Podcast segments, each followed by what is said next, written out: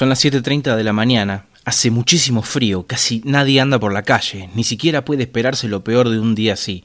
Nada puede hacerse con este frío del carajo. Bernardo Bruni, el personaje o víctima de esta historia, entra en el bar de la esquina de la plaza, que a su vez está en falsa escuadra con el recinto donde trabaja. Desconoce, claro está, los eventos que han de suceder a continuación, pues nadie es avisado con anticipación sobre el fin del mundo.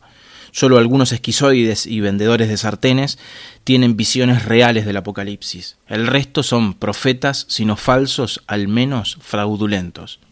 Lo cierto es que, aunque sin anuncio, el fin del mundo llega a Tandil esta misma mañana, y Bernardo Bruni podrá apreciarlo, o no, desde la ventana del bar de la esquina. Bruni entra al bar, cagadísimo de frío, y mientras se sopla las manos que frota frente a la cara con voz de flautín, dice ¡Un café con leche!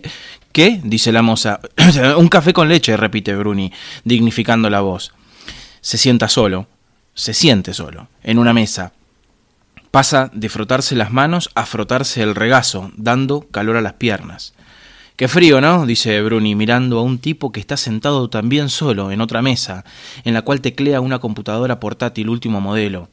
El tipo de la notebook no le contesta, sigue escribiendo. Es un científico becario que intenta dar forma a una tesis doctoral. La última de sus presentaciones de su tesis ha sido muy fructífera. El fin del mundo se acerca, no hay señales ni nubes figurativas, trompetas celestiales o siquiera infernales. La camarera se acerca, no sabe que está a punto de dejar el último servicio de la existencia universal. Bruni presiente por la derecha una presencia y aparta la mirada de la ventana. La camarera deja el café con leche sobre la mesa mientras mira por la ventana. El científico también mira por la ventana en ese momento. Dos señoras que no se han decidido aún qué van a pedir son asustadas por una moto Sanela 150 que tira tres cortes. ¡Pa, pa, pa! Afuera, un flash ilumina la oscuridad matinal de este horrendo junio. El resplandor baña todas las cosas que existen y aniquila todo su contenido vital. Los árboles quedan erguidos, muertos. Las aves caen de su vuelo o estiran la pata en sus nidos. Florencio, el pibe que tiró los cortes desaparece totalmente. La moto sigue andando sin él, sin conductor alguno, durante casi una cuadra y media. Luego se bambolea locamente hasta perder su solitario equilibrio y cae al piso generando un ruido a plástico y vidrio que estallan y hacen un eco casi infinito en una ciudad que ha quedado completamente aniquilada.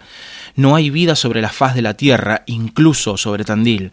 Los únicos sobrevivientes del cataclismo universal son estos cinco tandilenses que de manera fortuita habitan el bar de la esquina. Todos, menos Bruni, presencian el fin de la existencia. Bruni tiene frío.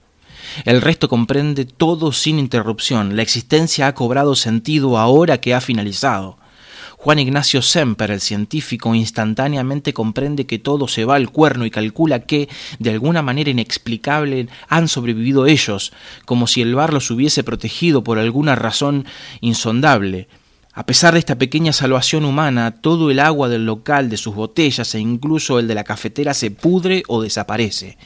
Lo mismo pasa con todos los alimentos de toda clase sin importar su ubicación, tipo o combinación. La devastación de lo vivo y su posibilidad de supervivencia es total. No es joda. El mundo se ha acabado pero siempre ha notado el milagro. Él, que nunca ha creído en otra cosa que en los designios de la razón y la inteligencia, ha percibido la desaparición total de la vida y los alimentos a la vez que ha notado que el café con leche de Bruni está intacto. Ha sobrevivido a la destrucción universal. También en ese momento cae en la cuenta de que una leve modificación a su tesis, aún inconclusa, puede salvar a esta pequeña porción de la humanidad. Los cálculos y procedimientos tendrían estrecha relación con la utilización de la parte de agua, leche, café y azúcar que componen la taza de Bruni. Pero justo cuando está por alzar la voz en precaución y salvataje de la estirpe humana, Bruni apura, hábil, inconsciente y mecánicamente tres largos sorbos que dan por finalizado el último alimento existente de la historia. Semper sin esperanza de encontrar otro alimento, decide volver a teclear furiosamente su computadora para lograr al menos terminar la tesis. Con esta que vendrán serán tres noches la que ha pasado sin dormir. Morirá en la próxima, producto de un síncope cardíaco.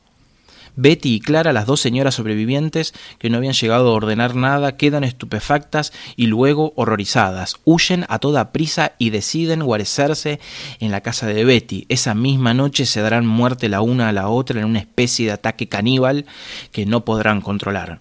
Jazmín, la moza, luego de una crisis nerviosa que durará al menos cuatro horas, decide que tal vez en Olavarría haya vida.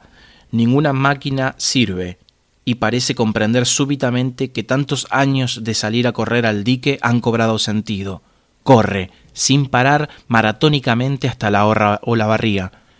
En la mañana del día siguiente, al llegar, muere de deshidratación en la mencionada ciudad. El cataclismo parece haber arribado incluso antes allí. Bruni deja la plata del café sobre la mesa, dice un hasta luego general, se cierra el abrigo y sale afuera.